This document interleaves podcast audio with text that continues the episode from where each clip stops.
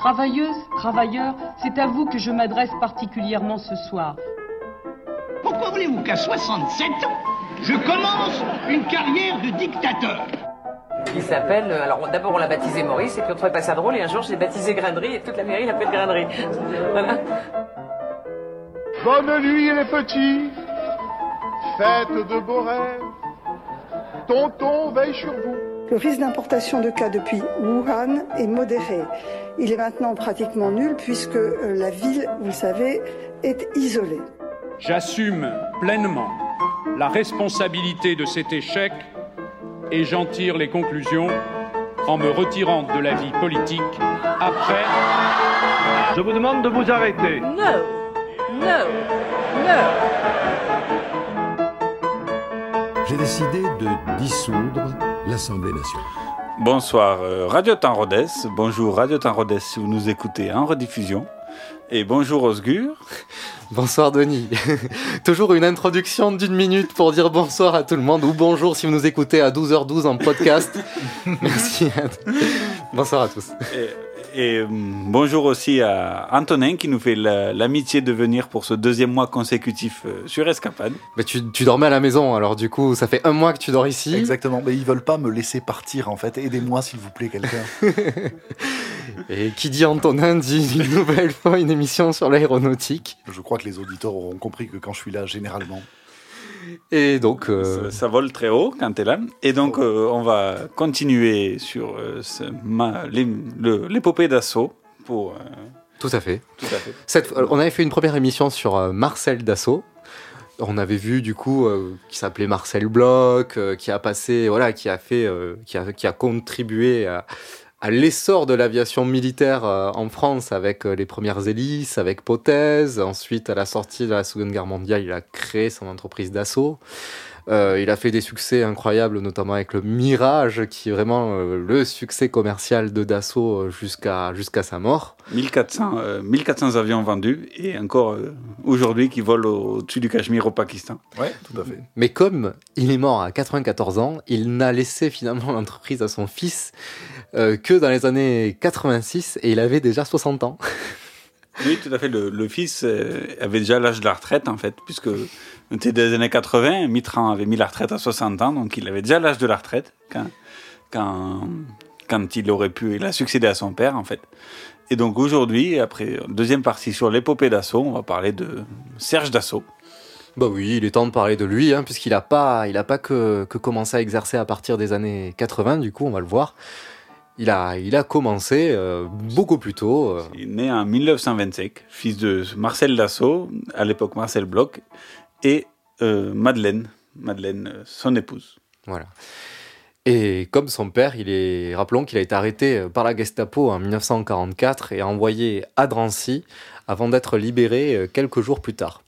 Contraint de laisser son père envoyé au camp de concentration de Buchenwald, comme on l'a vu à la précédente émission. Rappelons que Buchenwald est en Allemagne.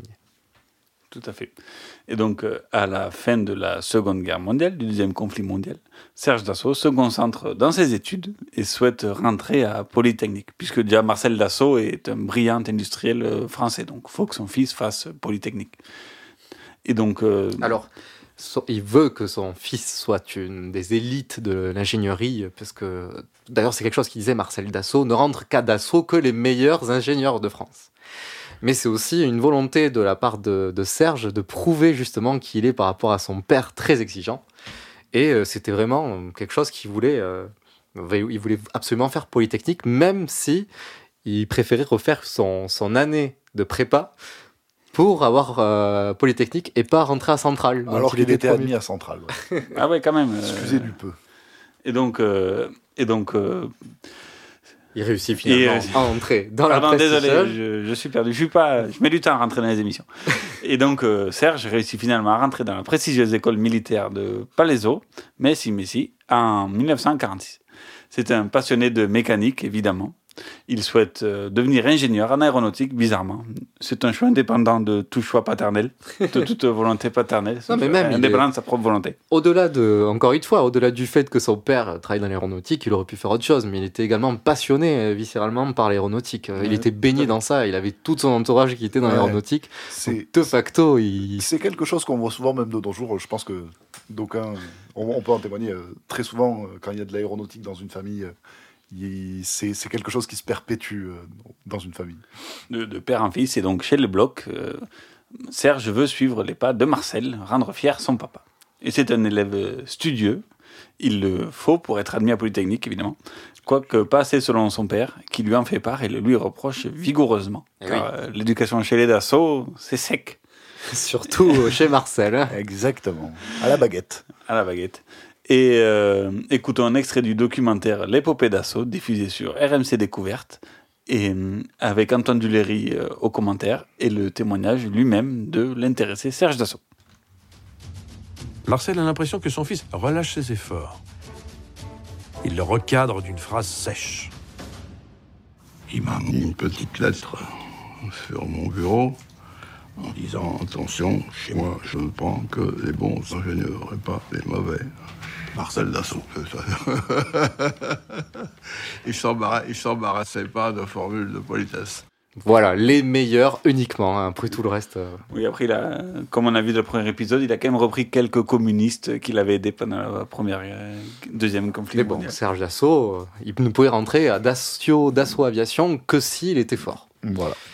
Il finit 72e de sa promotion euh, à, à Polytechnique. Bon, c'est pas, c'est pas excellent. Mais bien enfin, il y a- combien? Je Voilà. sais, ouais, voilà, je sais pas quelle est la taille des promos de, de Polytechnique à l'époque. je- Mais bon, c'est c'est quand même. faut y rentrer dans Polytechnique et il faut en sortir diplômé, ce qui est le cas. Mais il s'arrête pas là. hein, il complète ses études avec un diplôme de supaéro qui était à la base euh, en À région Paris, parisienne. hein. Voilà, et pas à Toulouse. hein, on était avant la décentralisation voulue par, euh, par De Gaulle. Et euh, oui, non, c'est pas Mitterrand. hein. Mitterrand, il a, fait, il a fait juste les régions. Et euh, il a eu un master en administration des affaires qu'on appelle aujourd'hui MBA.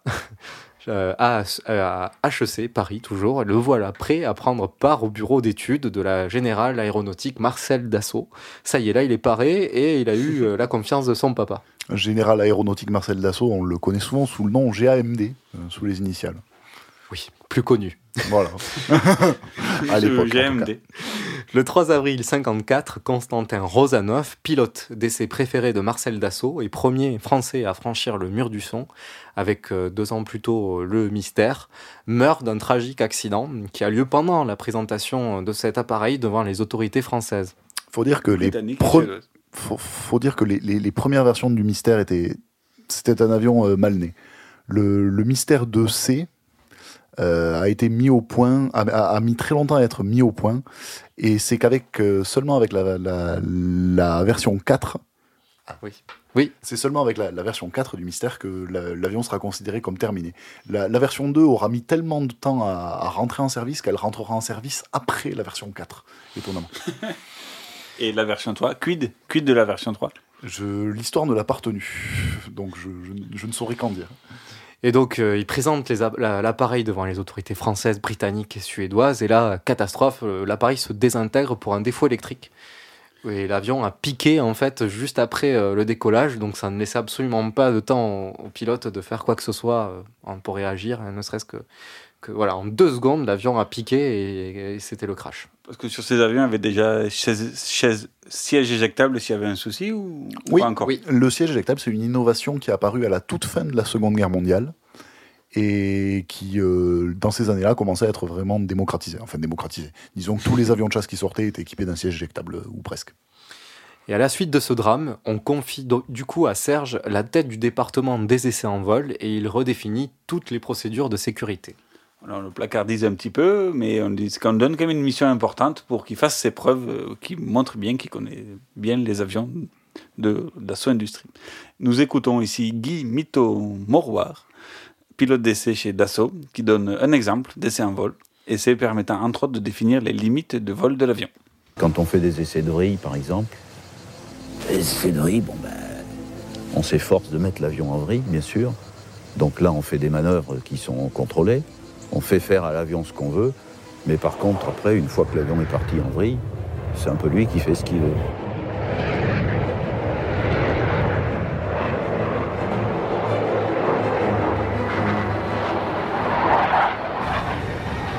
La façon idéale de récupérer une vrille pour un bon avion, c'est de dire on lâche tout. On dit au pilote de tout lâcher. Et l'avion, euh, bah, il est prié de sortir tout seul à ce moment-là. Si l'avion est bien fichu, c'est ce qui se passe. Dans le cas contraire, l'avion possède un siège éjectable. Voilà, siège éjectable euh, qui était déjà utile. hein. Mais euh, c'est très très important. Euh, Les essais en vol, c'est toujours bien sûr utilisé malgré les simulations qui sont faites en amont avec les technologies modernes. On ne peut pas certifier un avion hein, tant qu'on n'a pas fait des essais au sol et des essais en vol. Et c'est une fois euh, des, des tests éprouvés et reconnus, validés, que l'avion peut être certifié et vendu. Mais euh, ce- enfin, les- quand l'avion part en vrille, c'est volontaire ou c'est Dans le cadre des essais, oui, c'est volontaire. C'est pour vérifier le comportement de l'avion lors de la vrille et pour trouver la bonne manière d'en sortir si ça se produit accidentellement. Cela étant, sur la majorité des avions en service, euh, en particulier les avions civils bien sûr, mais même sur euh, les avions militaires, il est généralement fortement déconseillé, si ce n'est formellement interdit, de rentrer volontairement en vrille. Sauf je- si on est pilote d'essai, bien sûr. Alors, justement, le but des essais en vol, c'est plein de choses. Déjà, de un, de caractériser l'avion. C'est de voir euh, si euh, l'avion euh, réagit comme il faut, quelles sont les limites de l'avion. De deux, euh, c'est de, du coup aussi d'adapter les différents systèmes. On parlait dans la précédente émission des commandes de vol électriques. Rappelons que le but des commandes de vol électriques, c'est donc d'alimenter différents systèmes avec l'électricité, mais surtout mettre des calculateurs qui permettent de corriger euh, différents défauts de l'appareil ou ne pas aller au-delà de certaines limites. Et c'est via les essais en, en- en vol notamment qu'on peaufine, qu'on ajuste justement le comportement des calculateurs pour le rendre beaucoup plus, pour rendre l'avion beaucoup plus fiable et performant. Bien sûr. Et dans ces années-là où il n'y avait pas encore de commande de vol, ben, plutôt que de. euh, Les observations des pilotes d'essai ne servaient pas, bien entendu, à, à- à programmer les calculateurs, mais elles servaient quand même à modifier l'avion, par exemple en changeant la taille des gouvernes ou la dureté des commandes. Voilà, et puis aussi tout simplement en disant au pilote, tu peux pas aller au-delà de telle vitesse, à telle altitude. Exactement. Donc voilà l'intérêt des essais en vol. Et donc en 1954 aussi, on confie à Serge Dassault l'élaboration des essais de l'avion de chasse permettant l'atterrissage sur les nouveaux porte-avions Foch et Clémenceau. hein. C'était à l'époque tout nouveau ces, ces porte-avions. Oui. La modernité, la modernité. Et dérivé du mystère, ça vient d'abord du mystère, c'est l'étendard version M comme euh, marine, et c'est le premier avion embarqué de Dassault. Euh, preuve du succès du programme, l'étendard sera utilisé par la marine pendant près de 50 ans. 50 ans. Hum, alors bon, il sera, il, sera, il sera utilisé aussi longtemps, aussi faute d'un remplaçant. Euh, Après, il y a eu le super étendard. Il y a eu le super étendard. Alors oui, euh, le, le super étendard qui est comme son nom l'indique, une version qui était censée, euh, un avion qui était censé être basé quasiment entièrement sur l'étendard 4. Alors, L'étendard 4 étant le premier avion, euh, le premier étendard de série. Et euh, il était censé être identique à 80% à l'étendard 4. Et en définitive, euh, il y a tellement d'améliorations qui y seront apportées qu'il en différera à 80%, au lieu d'y ressembler à 80%. Donc, euh, Et euh, du coup, enfin voilà, on parle d'avions embarqués, d'avions qui vont sur le- les portes d'avion. Euh, Voilà, j'ai la question, Antonin, quels sont vraiment les, défis, puisque ça n'a pas été facile à faire, quels sont les, les principaux défis pour euh, catapulter et apponter un avion sur un porte-avions? C'est une excellente question, Osgur, et on y reviendra un peu plus tard aussi euh, en parlant du Rafale, parce que le Rafale a la particularité d'avoir euh, une version euh, embarquée et une version basée à terre. Mais euh, donc euh, ça permet de bien voir les différences en termes de, de design d'avion. Mais euh, le catapultage, il requiert euh, bien entendu euh, des adaptations spéciales sur le train d'atterrissage. Euh, la catapulte qui propulse l'avion au décollage d'un porte-avions, euh, elle vient s'accrocher à la jambe de train avant de, de l'avion. À l'époque des étendards, elle venait s'accrocher par une espèce de filin, une espèce d'élastique qui était largué à la mer à chaque catapultage. Et euh, à la base, la marine avait prévu de les, de, de les jeter, de, de- de- d'en faire un accessoire jetable. Sauf qu'ils se sont aperçus que ça coûtait très cher. Donc en définitive, il y avait un hélico qui allait les repêcher à chaque fois. donc voilà. Euh, mais euh, et le, le, la contrainte majeure de, de- de- des opérations sur porte-avions, c'est plutôt l'appontage. Euh, lors de l'appontage, euh, bah, il faut des caractéristiques de vol excellentes pour l'avion, parce que apponter sur un porte-avions, bah, ça veut dire apponter sur une toute petite piste. C'est clair, c'est très petit. Enfin, quand on voit, surtout à l'époque, C'est 80 mètres, 100 mètres? Euh, de longueur un peu plus que ça, mais c'est surtout que la zone qu'il faut viser, c'est même pas le porte-avions en entier. Il faut réussir à toucher les roues euh, sur le premier tiers du pont. C'est une zone qui fait quelques dizaines de mètres sur lesquels sont tendus des brins d'arrêt qu'il faut venir accrocher avec une crosse qui se trouve dans la Ouais, queue de l'appareil. Si tu chopes pas ces brins, tu, tu pars dans la mer. hein, tu Exactement. t'arrêtes pas. hein. Exactement. Et là, la- l'avion il coule ou Ah, il y a on des- peut le repêcher Ah oui, oui, oui. Justement, euh, C'est il y déjà a arrivé très peu de temps, Ouais, de fin 2021, il y a un avion britannique euh, qui justement C'était au décollage pour le coup, mais oui, exactement. Il est tombé. il est tombé et ça a été la course pour le rattraper Exactement. Avant, parce qu'on est sur des zones de, internationales et il fallait surtout pas qu'un pays euh, ennemi pas des États-Unis, mais voilà, type l'Angleterre, Russie. aille repêcher la carcasse pour et apprendre tous les secrets de l'avion. Ah ouais, donc c'est ça arrive toujours des accidents comme ça, et c'est pour ça que c'est un enjeu, et quelque part concevoir un avion euh, à l'époque pour un nouveau porte-avions, c'est Ouais, un défi technologique majeur. C'est un défi technologique absolument euh, impressionnant et ça demande voilà des qualités de vol à l'atterrissage exceptionnelles et ça demande aussi une grande robustesse parce qu'un atterrissage sur un porte-avions, on compare souvent ça à un crash contrôlé. En fait, euh, l'atterrissage n'est pas du tout amorti et l'avion encaisse tout le choc sur ses trains principaux qui doivent donc être renforcés. Et autre défi, c'est la collaboration entre Marcel et Serge Dassault. Les deux, les deux sont deux fortes têtes. Et en témoigne une embrouille, une, une embrouille qui éclate lorsque Serge souhaite déplacer les essais de vol à Istres avec l'appui du pilote euh, d'essai Roland Glavani, que l'on écoute dans l'extrait suivant. Serge, en accord avec Glavani, envisage de transférer les vols d'essai à Istres, où la météo est plus clémente et le trafic aérien moins dense qu'autour d'Orly. Marcel refuse tout net. Lui, sa joie, c'était d'intervenir. Fallait qu'il soit tous les samedis au terrain pour emmerder tous les ingénieurs, tous les pilotes, etc. Si Marcel exige des vols près de Paris, c'est pour surveiller les essais de ses prototypes. Lui, c'était ses prototypes, c'était ses danseuses, c'était sa joie, c'est vrai. Il n'aimait pas beaucoup prendre l'avion en plus. Donc descendre en avion à Istres tous les week-ends, euh, il est, il a pas, il, il- il est bon, voilà, on s'est engueulé là-dessus. Et Glavani quitte Dassault pour l'armée de l'air. Le père écarte le fils des essais en vol et lui confie le difficile secteur des exportations. Voilà, tu te démerdes. tu m'as énervé. J'aime bien, en tout cas, le pilote d'essai qui dit euh, Bon, ben, puisque c'est ça, je me casse. Et, euh, on, fait- on fait tes valises, on part à Istres, on part à l'armée Sauf que Serge ne peut pas se casser à l'armée. Et euh, du coup, le papa, Marcel, va dire Bon, ben, tu m'as saoulé. Ben, je t'envoie dans un secteur bien, bien compliqué qui est l'exportation. Voilà, et puis c'est quand même drôle que Marcel, qui a passé euh, 94 ans à faire des avions, n'aime pas trop prendre l'avion, paradoxalement. et euh, donc, euh, écarté, mis au placard, placardisé, Serge Dassault va devoir faire ses preuves dans le difficile secteur des exportations. Car euh, les avions de Dassault se vendaient bien, mais surtout à l'État français. Ce qui est bien Oui, déjà. c'est vrai, c'est vrai. C'est un bon début. Après. Mais, mais voilà, donc euh, du mal à les exporter. Et il, il a, donc euh, Mars, Serge y arrive en convainquant des pays alliés de ne pas acheter le Starfighter F-104 de la compagnie états-unienne Lockheed, qui est perçu comme dangereux. Ouais. Donc il torpille, euh, il torpille l'autre. Alors, le- peut en dire deux mots sur ce, Ouais, sur le- le- F-104. pourquoi le, il le est F-104, dangereux il est très intéressant. Alors, on, on parlait lors de la précédente émission du concept d'intercepteur. Euh, le F-104, c'est l'épitome de l'intercepteur. Euh, c'est un avion qui monte très vite, très haut, mais qui a, euh, si, si- si vous pouvez, euh, je- j'encourage les, les auditeurs à googler euh, euh, le F-104 pour voir à quoi ça ressemble. Il a de toutes petites ailes, des ailes ridiculement petites, qui font qu'à basse altitude, il est très peu manœuvrant. Il va très très vite, mais il est très peu manœuvrant, et c'est un cauchemar de maintenance. Peut-être qu'on peut aussi simplement rappeler que plus moins il y a de moins le- la, la surface de l'aile est- plus la surface de l'aile est petite on va y arriver on va, on va le dire c'est compliqué plus plus, plus l'aile est petite et plus il est difficile de, de voler à De- basse vitesse Bien sûr. Donc c'est un avion qui se comporte très bien à haute vitesse et à haute altitude, mais très mal à basse vitesse et à basse altitude. Et euh, pas de bol, les Allemands en ont acheté plein pour s'en servir à basse vitesse, pour s'en servir à basse altitude. Et donc ils vont avoir pas mal de problèmes avec cet avion.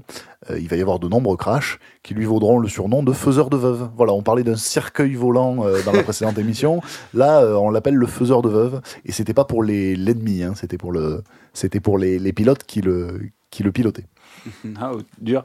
Et donc, euh, béni pour euh, Serge Dassault qui, qui torpille euh, les ventes du Starfighter F-104 pour, euh, au profit des Mirage 3 de son papa, de sa compagnie, puisqu'il réussit à vendre 100 Mirage 3 à l'Australie.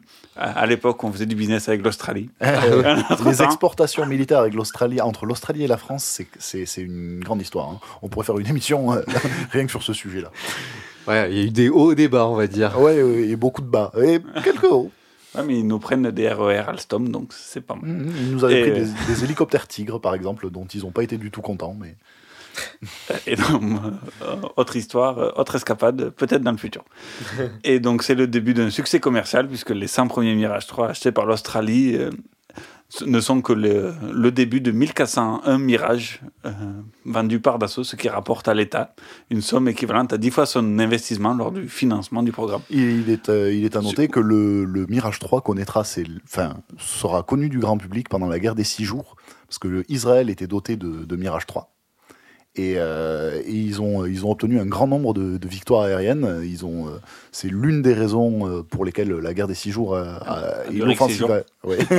et que les offensives aériennes d'Israël ont été particulièrement euh, impressionnantes à cette époque-là. C'est grâce aux capacités incroyables du, du- du Mirage 3 qui dominait tout ce qui volait dans la région. Certes aussi aidé par l'habileté des pilotes israéliens, évidemment. Quelque chose qu'on peut dire également, c'est que quand on dit que l'État a gagné une somme équivalente à 10 fois l'investissement euh, qu'ils ont fait euh, auprès de Dassault, c'est aussi de dire l'importance de l'État euh, pour un développement militaire. Surtout à l'époque où c'était très très difficile pour une entreprise comme Dassault de créer un, un programme avion avec des fonds propres. Mhm. Et c'est toujours le cas aujourd'hui au final. Euh, même si Dassault est largement plus indépendante financièrement par le développement de produits euh, comme euh, on va le voir tout à l'heure avec du civil, euh, d'affaires, ou également on l'a vu à la précédente émission avec euh, le développement de Katia et de tout un outil, plein d'outils numériques qui sont utilisés mondialement par, par l'industrie, quoi, numéro un mondial pour le 3D. Euh, on voit quand même que c'est toujours le cas lorsqu'il y a un enjeu, euh, un cap euh, euh, technologique à faire, un appel d'offres qui vient. C'est vraiment l'appel d'offres qui, qui fait injecter, euh, donc l'État injecte l'argent pour le développement du produit. Et il serait difficile pour les constructeurs français et étrangers, et même américains, de concevoir un programme nouveau sans aide de l'État. Tout à fait. Et on est sur en plus un domaine militaire, et c'est d'autant plus important que l'État finance et participe au final euh, Exactement. Et, et- et ce, non seulement dans le domaine financier, mais aussi du strict point de vue marketing, entre guillemets, hein, si on peut parler de marketing pour euh, ce genre d'objet. Bah, on verra tout à l'heure avec euh, le Rafale, mais Oui. s'il n'y avait pas eu la France, Effectivement. il n'y aurait pas eu d'achat. En, euh, en fait, c'est une, de règle, une règle générale. Dans l'histoire de l'aéronautique, il y a eu un certain nombre de constructeurs qui ont, sans aucun apport de, de leur état de rattachement, euh, voulu euh, créer des avions et ça peut arriver que ça se vende à l'export, mais même si l'État n'a pas participé au développement, si l'État n'en a pas acheté, ça se vend jamais. Les exceptions se comptent sur les doigts d'une main. Mais c'est comme une garantie aussi. Et encore plus la France qui est à l'époque, encore aujourd'hui, une, une puissance militaire euh, Exactement. importante. Plus ou moins. Exactement. Et si un pays allié euh, ou enfin si un pays vient acheter euh, des avions, euh, la première question qu'il pose c'est mais, mais, mais pourquoi du coup votre propre armée de l'air en a pas acheté? Ouais, ouais. Peu. En tout cas, pendant que Marcel continue de, per- de perfectionner les avions militaires, hein, on voit qu'ils sont un peu répartis comme ça, euh, vu que Marcel a dit bon, laisse-moi le militaire, là, il faut que je contrôle tous mes vols, euh, pas à Istres, mais euh, du côté d'Orly. Serge Dassault, lui, il s'occupe euh, du reste. Et il a une intuition, c'est celui du marché de l'avion d'affaires. Nous sommes, il faut le rappeler, dans les années 60, et on est en plein milieu des 30 glorieuses les riches industriels qui commencent à pousser à droite à gauche, hein, c'est le début du néolibéralisme, euh, on parle de riches industriels, d'entrepreneurs, euh, souhaitent se déplacer toujours plus loin, toujours plus haut, toujours plus fort. Une petite pensée à Olivier Mine. Et donc, si nous écoute. et donc, ça se passe en avion. Problème, seules les grandes compagnies classiques proposent des vols à bord d'avions spacieux et confortables. On parle pas de petits Mm. avions miteux où on se demande si on va atterrir.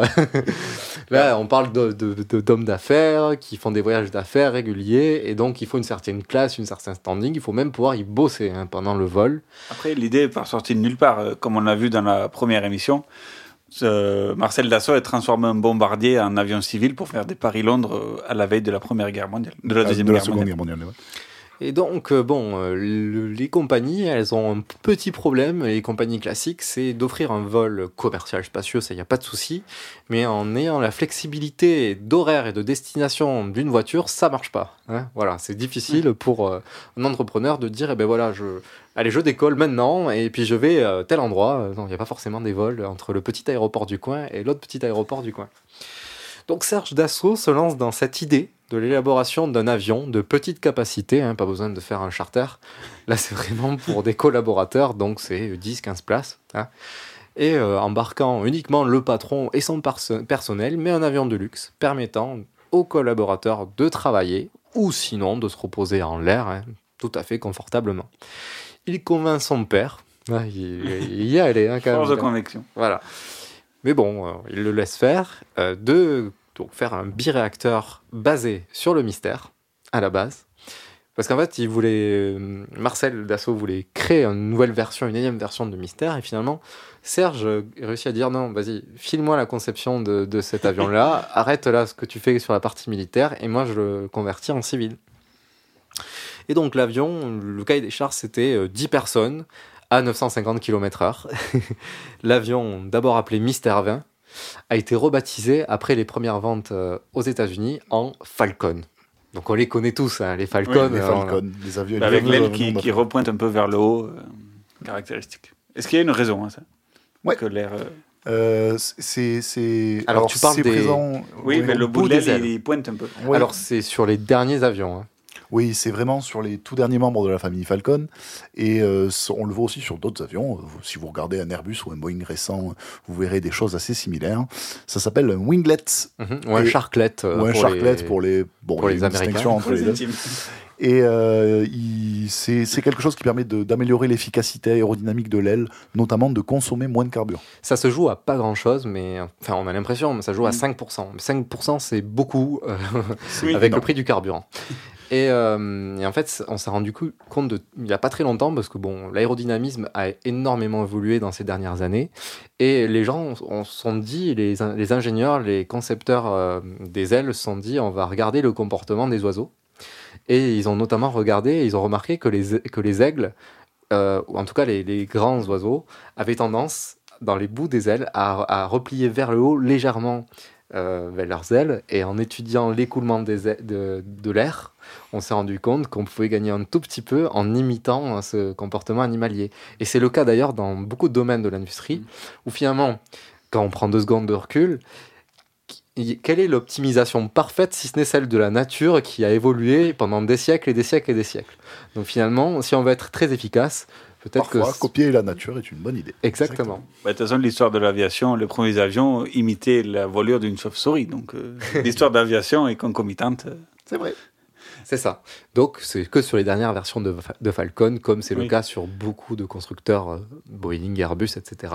Parce qu'à l'époque, euh, dans les années soix- années 70, il n'y a pas eu le premier choc pétrolier, donc euh, le pétrole n'était pas cher non plus. Exactement. Et c'est problématique d'économie de carburant qu'on ne se posait pas à une certaine époque. Exactement, c'est une. On va dire que c'était une époque qui était très favorable au développement de l'aviation d'a- d'affaires. En Europe, ça, ça a jamais vraiment pris. Par contre, il faut se rappeler que de l'autre côté de l'Atlantique, il existe un très grand pays où il y a, il y a- il y a des gens euh, très riches qui aiment bien se déplacer de point à point et dans lequel le réseau routier et ferroviaire est pas toujours au top. Et donc, euh, l'aviation d'affaires a connu euh, dans ces années-là un développement immense euh, aux États-Unis. Ouais, c'est Bah, gros, succès parce que sur euh, le, le, le marché européen est très est euh, assez balbutiement, comme on dit. Mais comme euh, l'a bien, bien dit Antonin, l'autre côté, outre-Atlantique, c'est un succès. Quatre ans après les premiers vols de Dassault, c'est- célèbre déjà la centième livraison. Livraison, non pas vente, livraison, ce qui est très important dans notre sujet, euh, de la mythique compagnie, la Panam, la Pan American. Oui, c'est ça. Donc, euh, notons que le lancement de la Federal Express, plus connue sous le nom de FedEx, qui explique euh, à sa création une flotte composée uniquement de Falcon, reconfigurée en tant qu'avion de cargo. Pourtant, ce pas les plus gros quand même pour transporter le courrier. Non, mais si tu as besoin de transporter relativement peu de, peu de cargo, c'est là, c'est amplement suffisant. Bah, en fait, euh, c'est surtout que c'était les débuts. Là, quand on parle Mm. de FedEx Oui. dans les années Oui. 70, c'est vraiment les- la première flotte. Les- la première fois que FedEx avait des avions, c'était des, des Falcon. Et donc, euh, ils n'avaient pas énormément d'investissements. Ils n'allaient pas commander un 747 cargo. et euh, ils étaient les premiers, peut-être même, à. Bon, non, l'aéro- l'aéropostale était là avant. Mais, oui. Quelques décennies auparavant. mais euh, bon, voilà, en se lançant, ils se sont dit, ils vont. Ils vont, ils vont... En plus, il y avait déjà peut-être un. Je pense pas quand même un marché d'occasion, mais euh, ils se sont dit bon, on va reconfigurer. euh, C'était pas commun du coup, on va reconfigurer un Falcon qui était prévu pour 10 personnes, on va le faire en full cargo, Mhm. mettre euh, des courriers, etc. Et euh, le- la rapidité, euh, 950 km/h, la rapidité de l'avion faisait euh, assurer aux clients une réception rapide des courriers et des colis. Et peut-être que les États-Unis aussi étaient beaucoup plus équipés à un aéroport que, que nous, Ah oui. nous l'étions aussi. Euh, Mais en France oui, aussi, hein, mais c'est un autre sujet, mais la France est l'un des pays du monde où- avec la plus grande densité d'aéroports. hein. Il y a eu beaucoup de passionnés. Voilà. Et euh, puis c'est vrai que c'est terre euh, de pionniers de l'aéronautique aussi. hein. Exactement. Avec l'Angleterre aussi. Beaucoup Oui, d'aéroports au kilomètre oui, carré. oui, de- il y a beaucoup d'aéroports au kilomètre carré en Angleterre, c'est vrai aussi. Le Falcon, du coup, attire euh, les grandes entreprises, euh, le petit personnel riche, mais également les grandes personnalités politiques, comme vous le savez. On peut le citer, euh, la présidence française, hein, avec les célèbres Falcon de la République. C'est pas Sarkozy qui a acheté un nouveau Falcon il y a...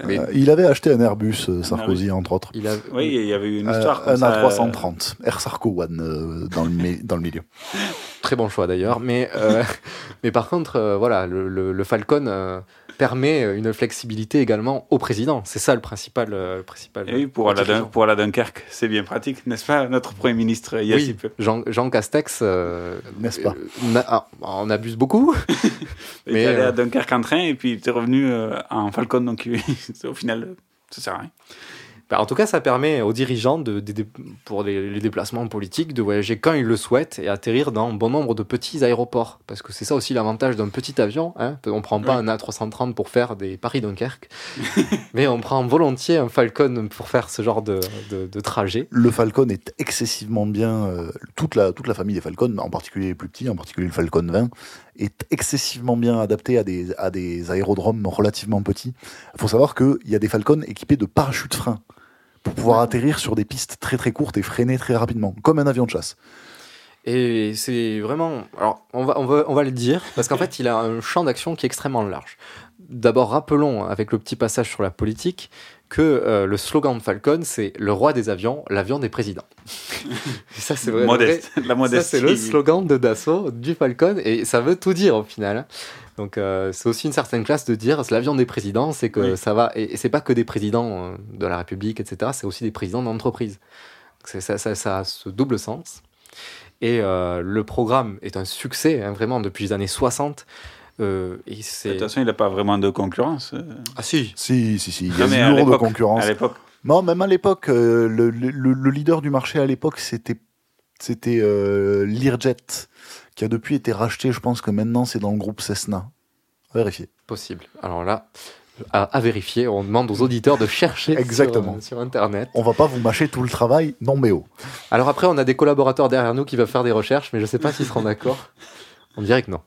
Euh, du coup, le programme est un succès, mais rappelons que, comme tout programme d'assaut, il y a de, une évolution, une un programme en continuelle euh, évolution, avec euh, des innovations qui sont graduelles. Et le dernier Falcon, c'est toujours un avion qui est en cours de développement, a, a eu, lieu, a eu lieu notamment en mars 2021, le Falcon 6X, qui a une euh, caractéristique, c'est une vitesse d'approche qui est abaissée et qui permet de se poser sur des pistes encore plus petites que d'habitude. Oui, c'est un, c'est un- Falcon qui est relativement petit. Euh, le- les, avant-derniers modèles étaient en train de, prendre du poids et de devenir de plus en plus grands, et ils ont fait un retour en arrière avec le 6X qui est un peu plus petit c'est. Voilà, qui permet justement de passer partout. Et en, contre, en contrario, en 2016, ils avaient sorti le Falcon 8X, qui lui avait l'avantage de rallier Paris-Los Angeles ou Paris-Tokyo en un seul vol sans escale.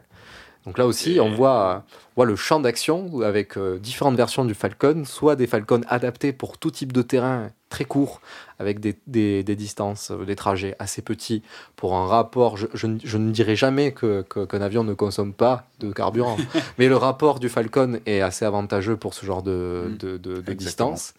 Et en contrepartie, vous avez des, Falcons qui sont, eux, euh, qui peuvent faire de très longues distances, parfaits pour des, des- des grandes multinationales ou des, Oui, dirigeants. et- et- et pas uniquement, parce que ce qu'on sait peu, c'est que le Falcon, en plus d'être un avion d'affaires, c'est aussi un avion militaire et étatique. Euh, vous avez euh, l'un des plus gros utilisateurs euh, de, de Falcon, c'est la Marine nationale, qui s'en sert pour patrouiller les océans. C'est des Falcons qui sont équipés de, de radars et de- de- d'instruments pour détecter les bateaux, et qui peuvent aussi, euh, par exemple, larguer des chaînes de canaux de sauvetage à des naufragés. Euh, vous avez des Falcons qui sont équipés d'appareils de, guerre électronique qui sont là pour escorter les avions de chasse au-dessus de territoires fortement défendus. Euh, vous avez des Falcons euh, bah, VIP mais étatiques. Euh, Mm. On parlait à l'instant de celui du, Voilà. du président de la République française, mais euh, c'est loin d'être le seul à utiliser un Falcon. Bref, il y a tout un, toute une série euh, de- d'usages étatiques où euh, cette capacité à voyager très très loin relativement vite et à un coût, euh, disons, modéré. euh, Oui, voilà, euh, raisonné par rapport Voilà, à d'autres avions. Exactement. Parce qu'il est moins cher que la concurrence, relatif, euh, le voilà. Euh, le rend désirable, donc euh, effectivement, le secours en mer, euh, la patrouille maritime, la guerre électronique, tout ça, c'est des choses dont les Falcons sont coutumiers. Et le succès donc du programme contribue à l'image de luxe de, de la marque et d'excellence de- d'Assaut Industrie. Il permet également à l'entreprise de soulager financièrement le développement d'autres programmes militaires plus coûteux dont les commandes connaissent des pics et des creux. Petite interlude musicale des années d'époque. Ah bah oui, on va s'écouter un petit Mort Schumann. Voilà, sur euh, Radio Rodez, Escapade. Papa Tango Charlie, il fallait le diffuser, ça nous a fait rire et on veut partager, on veut partager ça avec vous. Et puis on se retrouve tout à l'heure pour euh, la suite de l'émission sur Serge Dassault et en particulier euh, Rafale et peut-être quelques déboires politiques. On va voir ça tout à l'heure.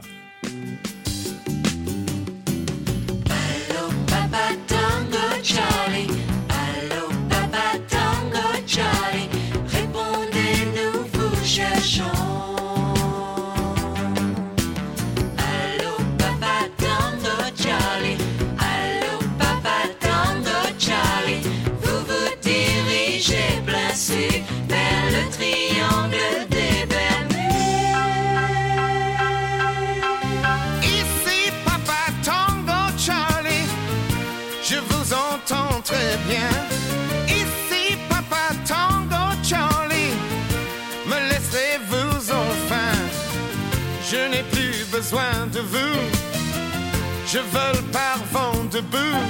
Je vais noyer ma solitude dans le triangle des Bermudes.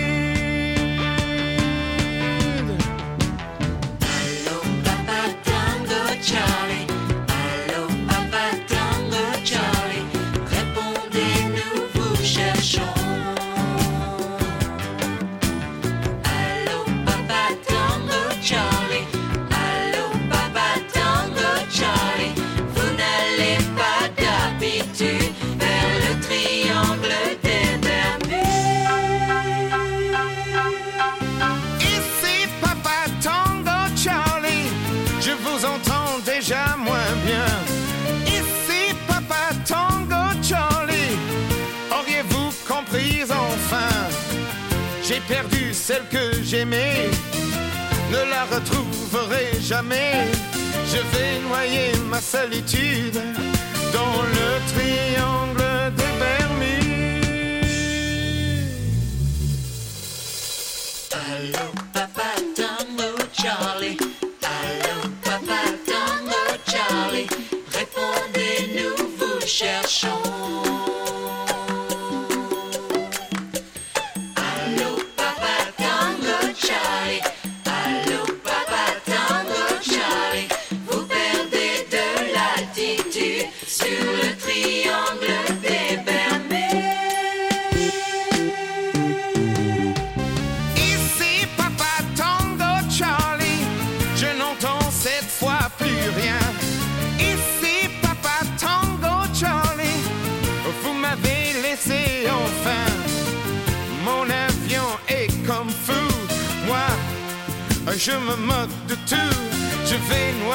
Ma solitude dans le triangle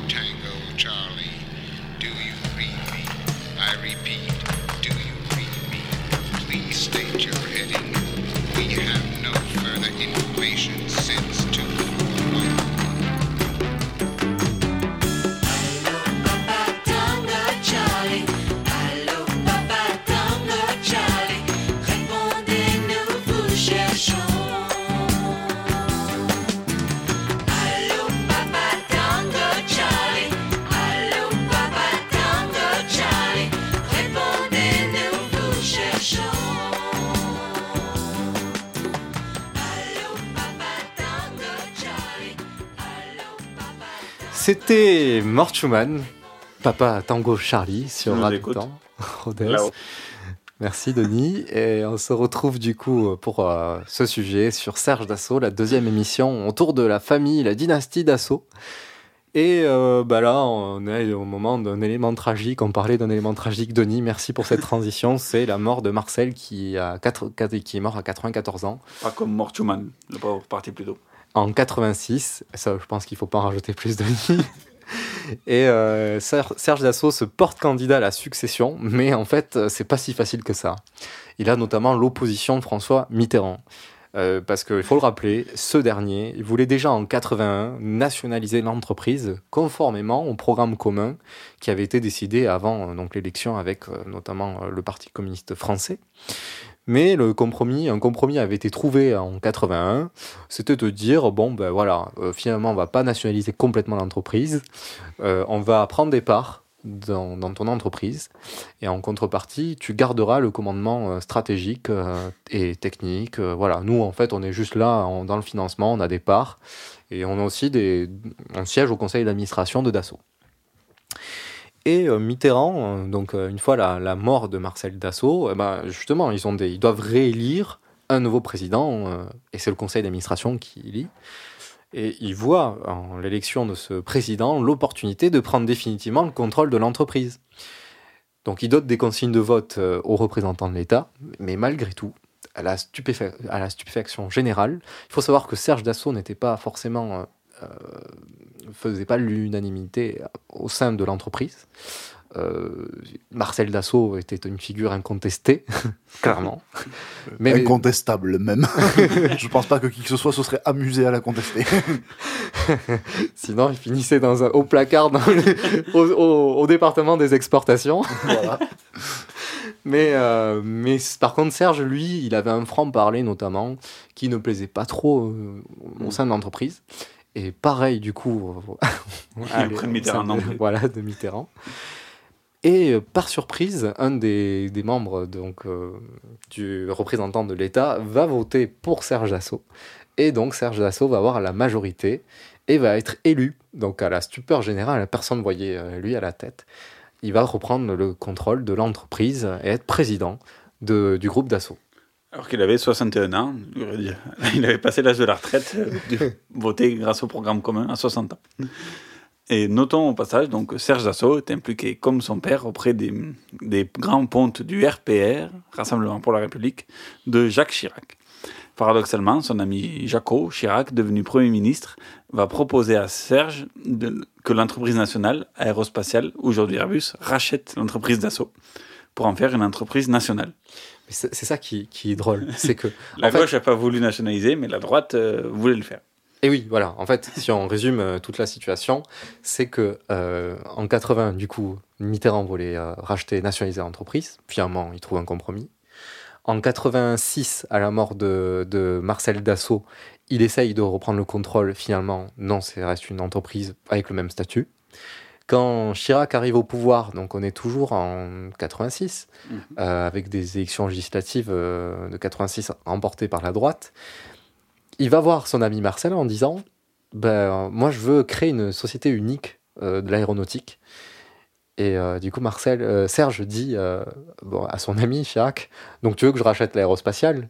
Et là, Chirac répond Non, non, je veux que ce soit l'aérospatiale qui te rachète. Et c'est en, deux ans plus tard, en, en 88, c'est la gauche qui reprend le pouvoir. Et c'est paradoxalement les socialistes qui arrêtent ce projet de, de fusion d'assaut aérospatial. Et ironie de l'histoire, encore une fois, c'est que des années plus tard, en 95, quand cette fois-ci Chirac devient président et Juppé Premier ministre, il remet sur le tapis le projet de fusion. Le, le serpent de mer. Et, et deux ans plus tard, encore une fois, les socialistes reviennent au pouvoir avec Lionel Jospin, et c'est eux également qui arrêtent la nationalisation. C'est quand même incroyable de voir qu'en France, il s'est passé ça. Et on verra, on verra après, finalement, entre Dassault, Serge et les socialistes, c'est je t'aime moi non plus, et c'est surtout euh, de l'opportunisme. euh, Au dernier degré. on le verra avec euh, la Belgique tout à l'heure. En tout cas, euh, bien que le projet a été lancé juste avant la mort de Marcel Dassault, il y a quand même un avion mythique qui, qui, qui, qui se lance à partir de 86 et c'est vraiment Serge qui va le conduire, euh, qui va conduire son développement euh, vraiment à Tu vas 100%. conduire l'avion. Ouais, et, ouais. Il conduit en regardant à l'arrière là comme un chauffeur de taxi. euh. Il- donc il va faire le développement d'un nouvel avion de chasse ambitieux et polyvalent qui n'est autre que le Rafale. Mais l'entreprise va subir quelque chose qui pouvait être difficilement anticipable, qui est la baisse des dépenses militaires suite à la chute de l'URSS et donc euh, la fin de la guerre froide. Là, d'un coup, du jour au lendemain, on a toutes les puissances mondiales qui nous disent mais on va plus acheter du militaire, on en a largement assez, pour faire quoi? Et donc, euh, ça va être très compliqué pour Serge Dassault pour euh, développer ce programme militaire qui, euh, encore une fois, malgré le développement du Falcon et des logiciels informatiques, est fortement dépendant des subventions publiques. Et avec en plus la succession des gouvernements qu'il y a eu entre 86, 88, 93, 95, 97, à chaque fois dans ces dates-là, ça a été des changements de gouvernement. Et à chaque fois, ça a été une peine pour Serge Dassault pour trouver le financement de son programme. Et donc, il va quand même, persévérant, réussir à obtenir les financements nécessaires, mais étalés dans le temps.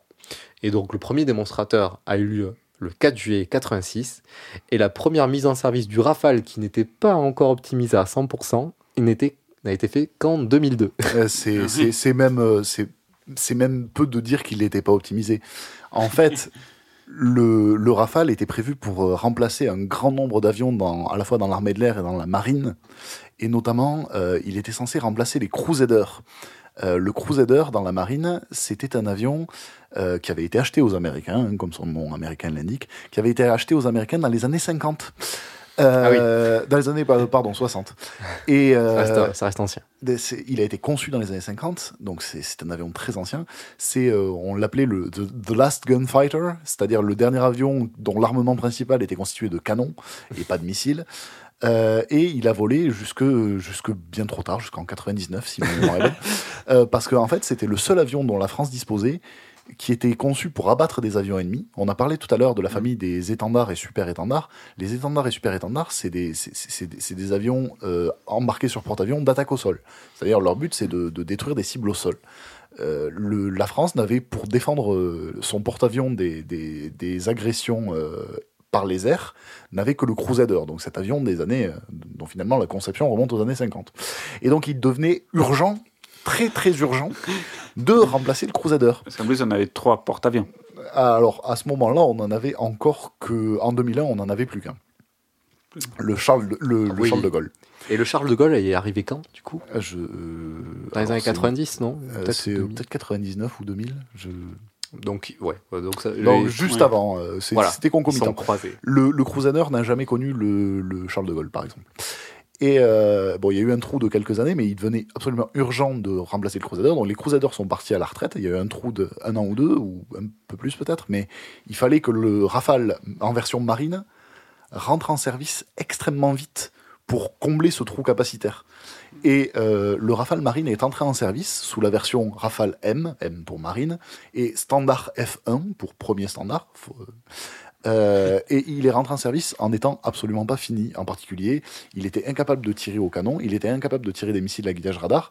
En bref, c'était un prototype élevé au, au rang d'avion de, combat, mais ça restait extrêmement frustrant. Une sorte d'épouvantail, en fait, mais pour le- Non, mais euh, Dassault a poursuivi sa politique de progrès Exactement. incrémental, c'est-à-dire que, et c'est le cas aussi avec un avion militaire, par exemple l'A400M d'Airbus, euh, lui, déjà d'entrée, le but c'était de dire on peut pas tout certifier d'entrée. Oui. Donc, on va donner une première version à l'armée et on va payer à chaque fois tous les rapatriements pour une, une fois chaque système développé certifié. Donc il y a une version, on va dire 1.0, une première version de l'A400M qui a été passée aux armées. Et au fur et à mesure des certifications des différents systèmes, des, de- voilà, des systèmes de défense ou d'attaque, euh, de, euh, ben, au final, euh, on disait OK, on a certifié l'avion pour faire ça en plus. Les avions revenaient dans les différentes usines et euh, on les montait en gamme pour, euh, pour voilà, valider ces nouveaux systèmes, les mettre en application. Tout à fait. Ça, c'est intelligent. Et le Rafale remplace donc sur le papier, sur, sur les plans, sur Katia, le, cette version du Mirage 2000. Alors, App- apparemment, c'est pas 7. C'est Ah. sept, c'est sept, sept avions de l'armée de l'air et de la marine nationale. Euh, alors, il y a Mirage 2000 DN.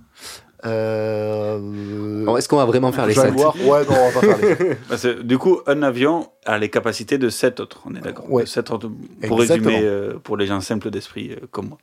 Et donc, forcément beaucoup plus polyvalent, mais pourquoi on n'arrivait pas à, à le vendre ailleurs? Bon, il y a aussi le fait qu'on se faisait moins de la guerre. Ça- Ah ben, c'est peut-être une raison principale. Voilà. Mais quand même aussi, pourquoi il n'y a, pas que ça, j'imagine, pour, euh, pourquoi on n'arrive pas cependant. Longtemps, on disait, on va essayer de vendre des rafales, on n'y arrivait pas, on n'y arrivait pas. Juste, Puis le Drian voilà. est arrivé. Voilà, c'est ça. Enfin, on, va, on va- on va dire qu'on a eu des, des, des- ventes ces dernières années. Mais globalement, quand même, on est loin des ventes du Mirage, on est loin des ventes de d'F-15. euh, Alors, ces, ces tout derniers mois, euh, la situation s'est beaucoup débloquée, mais c'est vrai qu'il y a eu un blanc pendant de nombreuses années. Et les spécialistes ont, il est vrai, bien du mal à, mettre le doigt sur euh, ce qui cloche. Euh, il est évident qu'il y avait un contexte politique et géopolitique qui n'était pas favorable à la vente d'avions de combat. Les tensions jusqu'à présent étaient plutôt relativement faibles. Oui, le besoin d'armement était plus faible. Plus faible. Et par ailleurs, euh, ben, comme je vous l'ai dit, le Mirage 3 et le Mirage 2000, dans une moindre mesure, avaient bénéficié du non-alignement de la France sur les États-Unis ou l'URSS. Et donc, une fois cette situation de guerre froide passée, ben, les pays se sentaient moins, euh, on va dire, géopolitiquement engagés à prendre des avions russes ou américains. Oui, puis comme on l'a vu, euh, aussi, il y a beaucoup de modèles qui ont du succès, qui durent 30, 40, 50 ans et qu'ils actualisent à chaque fois, donc euh, il n'y a pas forcément besoin de repartir sur du neuf. Exact, exactement. Songez bien que euh, l'Inde, par exemple, qui est en train de remplacer certains de ses chasseurs par des rafales, euh, ben, les chasseurs qu'elle remplace, c'est des MiG-21 qui datent eux aussi des années. Bon, c'est une version très très améliorée, mais qui datent des années 50. Donc voilà, au final, réactualiser les avions, c'est bien plus efficace qu'acheter un avion qui est peut-être pas encore fini. Alors, c'est c'est effectivement plus efficace. En tout cas, c'est moins cher. Et ça peut, dans certaines circonstances, être plus efficace. Ça marche. Et du coup, comme son père, alors rien à voir, mais Dassault investit dans d'autres secteurs que l'aéronautique. Il investit également dans la presse. Et en 2004, notons quelque chose d'assez important dans le fait des médias français, c'est qu'il prend la tête d'un groupe qui s'appelle la Soc Presse, et qui est notamment euh, l'un des principaux actionnaires du Figaro. Et donc, il devient de facto le président, le patron de Figaro, euh, du Figaro, des magazines, de François qui existait à l'époque, qui n'était pas devenu euh, ce tabloïd euh, sur Internet totalement immonde. Et il prend aussi à la tête. Oula, ça dénonce. Ah oui, une, gros- une Ah, émission vraiment, François, engagée. Et euh, il prend aussi à la tête d'une multitude, une myriade de quotidiens régionaux. Évoquons également la carrière politique euh, de Serge Dassault, qui exerce de nombreux mandats locaux dans l'Essonne, en tant que maire de Corbeil-Essonne, mais aussi à l'agglomération, au conseil général. Et il a également été sénateur de 2004 à 2017. Mais qui dit politique, dit déboire judiciaire. Oui, comme son père, il est sorti de l'Assemblée nationale les pieds devant. Et euh, sur le plan judiciaire, Lui, notons- c'était du Sénat. Du Sénat. euh, Ah, c'est pire. Euh, notons la, la- sur le plan judiciaire la condamnation à deux ans de prison avec sursis en, en 98 pour, euh, sur fond de corruption de- lors d'un contrat d'achat d'hélicoptères pour la Belgique. Et, et c'est chose à signaler, c'est que du coup, corruption avec des dirigeants socialistes. C'est pour ça que je disais tout à l'heure. euh, Oui, mais belge. Mais bon, voilà, au final, euh, quand il faut faire du, du commerce, euh, peu importe l'étiquette. hein, Ah, ça. Autre affaire, euh, la mise en examen pour rachat de vote lors de son élection municipale et de son successeur, la, com- la complicité de financement illicite de la campagne électorale et financement de campagne électorale en dépassement du plafond autorisé. J'aime beaucoup quand c'est à rallonge comme Voilà. ça. Marcel Dassault a, fait- a, a été pendant 30 ou 40 ans euh, élu, mais pas corrompu. Enfin, il s'est pas fait attraper en tout cas. Et euh, l'affaire, mais Serge, il a rattrapé, il a fait pour deux. quoi. et euh, l'affaire est soulevée en 2010, mais son immunité parlementaire, toujours là, la fameuse, n'est soulevée qu'en 2014. Mais l'affaire s'arrête à, à la mort de l'accusé, forcément. Et puis. En conclusion, donc euh, Serge Dassault est condamné en. Mais non, 2000. encore une dernière, une Ah, dernière, une dernière. affaire. Une dernière affaire. Condamnée pardon. en 2017. Encore une petite. Une Bah, à petite, 2 millions euh, d'amendes. Légère, vas-y, vas-y. Bah, bah, cette fois-ci, 2 millions d'amendes, 5 ans d'inéligibilité pour blanchiment d'argent, après avoir caché plusieurs millions à l'étranger. Bon, ça, c'est un classique. hein. Mais bon, il a fait appel de sa condamnation, et là aussi, euh, le procès n'est pas allé jusqu'au bout, puisqu'il est mort entre-temps. C'était le 28 mai 2018, à la suite d'une insuffisance cardiaque. Donc, bon, voilà, euh, la fin de Serge plus, Dassault. euh, insuffisance cardiaque et la chanson Take My Breath Away. Magnifique. Pour conclure cette émission. Bien sûr. Vous êtes bien sur Radio Rodez et puis on écoute la chanson de Top Gun, fallait la mettre. Take My Breath Away de Berlin.